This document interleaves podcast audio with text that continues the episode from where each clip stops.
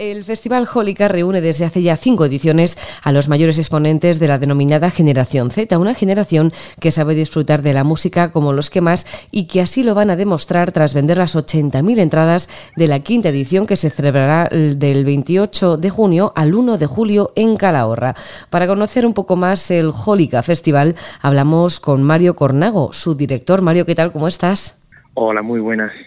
A ver, Mario, un festival con nervios. Sí, no, hombre, ya, ya, ya estás a puntito, ya, ya está todo hecho, ya está todo el pescado vendido, como, como quien dice. Eh, un festival para la generación Z, siendo de la generación Z. ¿En qué momento se te ocurre poner en marcha un festival de estas características? La verdad que a día de hoy estoy súper orgulloso que desde el primer momento el, el, apoyo paterno para mí fue lo que marcó ¿no? esta aventura empresarial. Eh, veníamos de, una empresa familiar, lo que pasa es que yo era tan tan joven cuando se fundó que no podía inmiscuirme en la vida laboral de mis padres. Pero en cuanto tuve 16 años empecé y la vida de mis padres dio un vuelco porque comenzaron junto a mí a volver a, volverse promotores musicales. Y gracias a ese camino eh, paterno-filial comenzamos esta aventura denominada Jólica y bueno, ya llegamos a su quinto aniversario. O sea que esto te viene de familia, el tema de organizar festivales, porque imagino que, claro, te vemos muy joven, eh, pero con tan solo 19 años se te ocurre bueno, poner en marcha un festival que ya lleva cinco ediciones siendo, siendo un éxito. ¿Por qué te quisiste centrar en artistas que llegaran a la generación Z? Sí que es cierto que mis padres no habían promovido un evento por sí mismo nunca, siempre habían hecho de representación y bueno, también pues si mi madre venía de una vida empresarial por parte de su familia también y por parte de mi padre, él es músico y profesor de conservatorio, es eh, concreto el saxofón.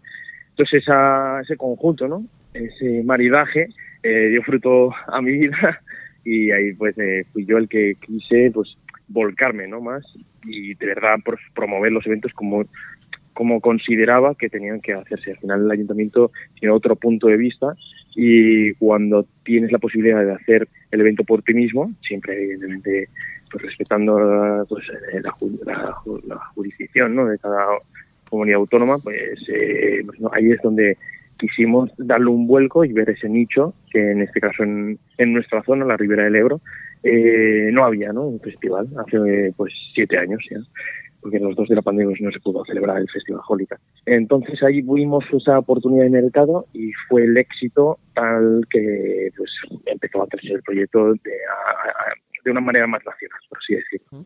Visto el éxito con el que has sabido manejar este festival, ¿te atreverías con otros? Sin lugar a dudas, ya lo hemos hecho. Eh, en la empresa hemos hecho, por ejemplo, el Rivera Sound, que fue el primer festival eh, de únicamente compuesto por artistas femeninas, o sea, festival me refiero a mediano o grande, y bueno, fue una experiencia increíble, hemos hecho mucho más, pero Jórica es el alma mater de Burkor, que es la empresa con producciones, y Jólica ahora mismo ya es tan grande que es eh, muy, muy necesario el estar implicado en la producción del mismo durante un año. Entonces te vuelcas de tal manera que yo ahora mismo solo puedo ver ese proyecto. De momento estoy muy cómodo y tampoco quiero eh, volverme loco, ni, muchísimo menos. Siempre hay que tener los pies en el suelo y crecer orgánicamente. Bueno, entonces vamos a centrarnos en el Holica Festival. Sabemos que, tienes, vamos, tienes mucho arte llevando el tema de los negocios y sobre todo que te viene de familia y eso es una maravilla y ojalá mucha gente como tú. Pero vamos a ver, ¿cómo es el recinto del Festival Holica? Porque también se extiende por el pueblo con actividades paralelas, o sea, no solo se centra en un, recinto, pero explícanos un poco cómo es para todos los que, vamos, que vayamos a ir eh, la semana que viene a disfrutarlo. Bueno, después de esa prueba de prueba y error eh, durante estos años previos, analizando y viendo recintos con los que hemos trabajado, descubrimos hace unos años Calahorra como un sitio muy muy bueno de cara al potencial que tiene tanto por infraestructuras como por la propia situación del recinto.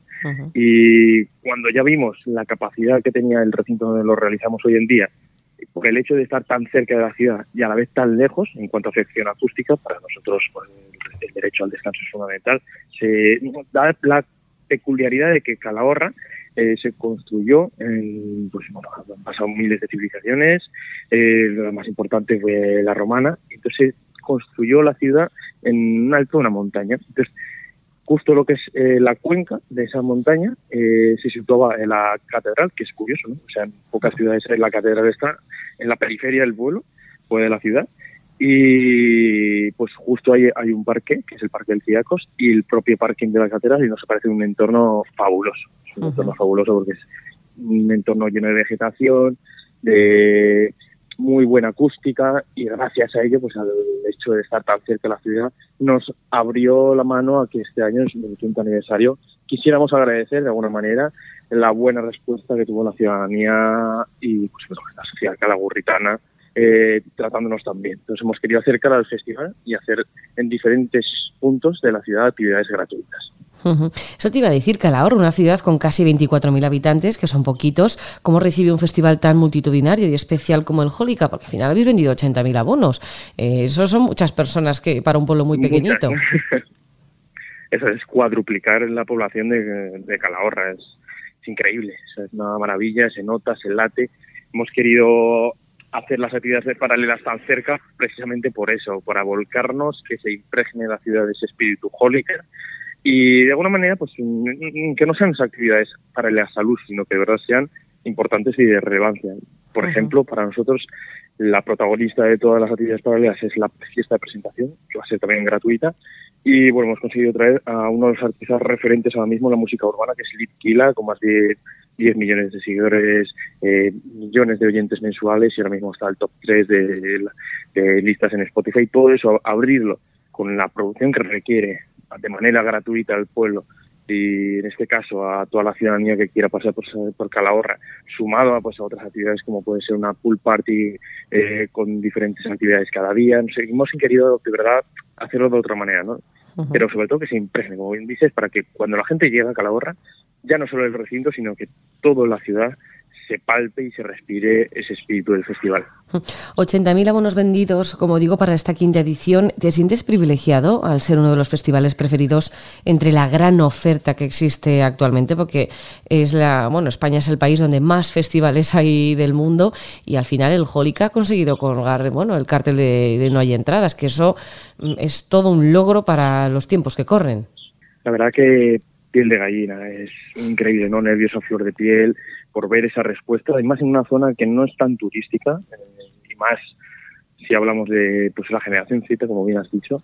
Lo normal lo hubiese sido hacer este proyecto en Madrid, Barcelona, en el corredor del Mediterráneo, pero no, quisimos de verdad nacer en nuestra tierra, fortalecerla y mirar hacia ella con cariño, porque realmente ahora mismo, hoy en día, la tecnología y los avances nos hacen disponer de medios para adaptarnos ¿no? a, pues en este caso, por ejemplo, la climatología, que es diferente, diferente a la de la playa o la, la de otros lugares, pero mm, en Calahorra, evidentemente, en verano la gente vive, y eso es porque se puede vivir y muy bien. Y entonces, eso hemos querido trasladar a la ciudadanía, dándole un espectáculo, un festival llamativo, para hacerles ese reclamo y que cuando lleguen aquí digan, ostras, si he querido pasar unos días increíbles y lo he hecho. Y cuando ves que durante año tras año las cifras van aumentando, que cada vez hay más espectadores y que este año se hayan vendido todas las entradas a tres meses del festival, como bien dices, hay una palabra que es me siento privilegiado, efectivamente.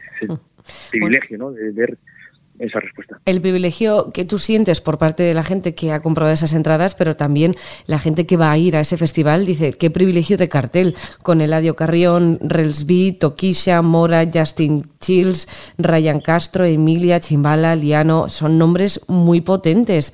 ¿Con quién se consigue crear un cartel tan variopinto pero con esta calidad? Esto es, esto es increíble, ¿no? La verdad que requiere muchísimo trabajo, sin lugar a dudas. El esfuerzo económico es enorme. De hecho, el festival, y más aún si cabe en esta quinta edición, quisimos hacerlo más grande y pasamos del millón cuatrocientos del año pasado a 2,7. Gran parte se lo llevan los artistas, pero sí que es cierto también que intentamos especular de alguna manera para ser competitivos, porque estos artistas, todos los que has nombrado son internacionales, eh, cuando pasan el charco mm, no saben diferenciar entre Calahorra y Ibiza, o sea, directamente ven España. Entonces el caché es igual, de un sitio para otro. Entonces, lo que intentamos hacer es, eh, con año, con un año literal de espacio entre el festival y la negociación, eh, negociarlo de tal manera que cuando llega el festival esté en la cresta de su ola y que el caché realmente no sea el mismo que cuando vaya a venir. Entonces, eh, de esa manera hemos ido jugando para que cuando lleguen los Holiques tengan artistas de primera línea mundial con unos precios que realmente pues sean lógicos, ¿no? Para que la gente también haga el esfuerzo de venir a Calahorra y no a otros lugares. Vamos, que habéis utilizado la picaresca española para, atraer a todos estos artistas, pero, pero claro, al final merece la pena invertir y luego tienes que tener ojo, porque tú dices, vamos a ver quién dentro de un año no se ha ido a tomar por saco hablando pronto y mal y, sigue la cresta de la ola, porque imagínate que Toquisha, que para mí es de las que más conozco ahora mismo, que lo vamos, lo ha petado con Rosalía, eh, con, con Bad y tal, pues imagínate que, que hace un año dice, oye, que no, que me retiro, y tú vas a llevar a, a Toquisa que no la conoce nadie, pero es que hay que tener vista también. Efectivamente, y más, eh, pues nosotros le guardamos tanto respeto a nuestros espectadores y usuarios, que lo hacemos todo con cariño, pero ¿qué, contras tiene? cuando lanzamos el cartel, por ejemplo en octubre, el avance, siempre está el, joder, el año pasado estaba mejor. bueno, pero es que eso, eso, te... Palos te van a caer siempre, aunque tengas el mejor cartel del mundo. Hay gente que, es profesional de eso, directamente se dedica a criticar y igual seguramente ni siquiera haya leído ni escuchado a las personas que han visto en el cartel. Eso, eso es de manual. Tal cual. Pero, por ejemplo, mencionabas Tokisha, para mí yo creo que es una de las referencias, sin lugar a dudas, del cartel. Se lo ha ganado y todo mi respeto hacia ella. Y analizaba ese caso en concreto porque yo tenía eh, información de que ella iba a hacer un álbum pues en estas fechas, de que iba a hacer pues, bueno, mejor dicho, de que tenía una relación personal muy grande con Madonna. O sea, eran inputs que me hacían entender de que iba a llegar un buen momento al festival. Pero claro, hace meses y pues igual no, no le dan tanto. Entonces sí, jugando con esa picaresca, como bien dices, me encanta como lo has definido pero es completamente cierto. Yo, de hecho, pues al ser tan joven, como ha tocado ser muy pícaro.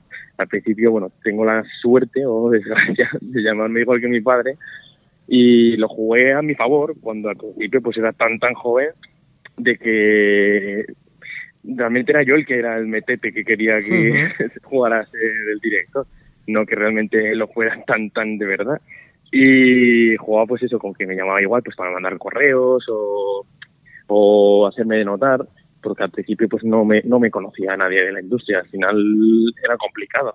Luego, conforme han ido pasando los años, pues ya te conocen y, y verán, mira, si es este el, bueno, al final, que me mandó un correo. Esto es así, tú entras y entras de la manera que tengas que entrar. Oye, pues si tienes el enchufe de tu familia, fantástico. Ahora, si no valieras lo que vales, eh, créeme que hubieras durado dos, dos telediarios o menos. O sea, que tú mismo, con trabajo y con tesón y con esa picaresca que hemos dicho, has conseguido llegar a las cinco ediciones, pasando una pandemia y llegando a vender todos los abonos de un festival pequeñito, eh, en una ciudad pequeñita, pero con una intención muy grande en, tres meses antes. O sea, eso no se consigue de la nada. Yo de verdad me quito el sombrero contigo, Mario. Ojalá nos veamos eh, dentro de la semana que viene en el Holica Festival. Mario Cornago, director del Holica Festival.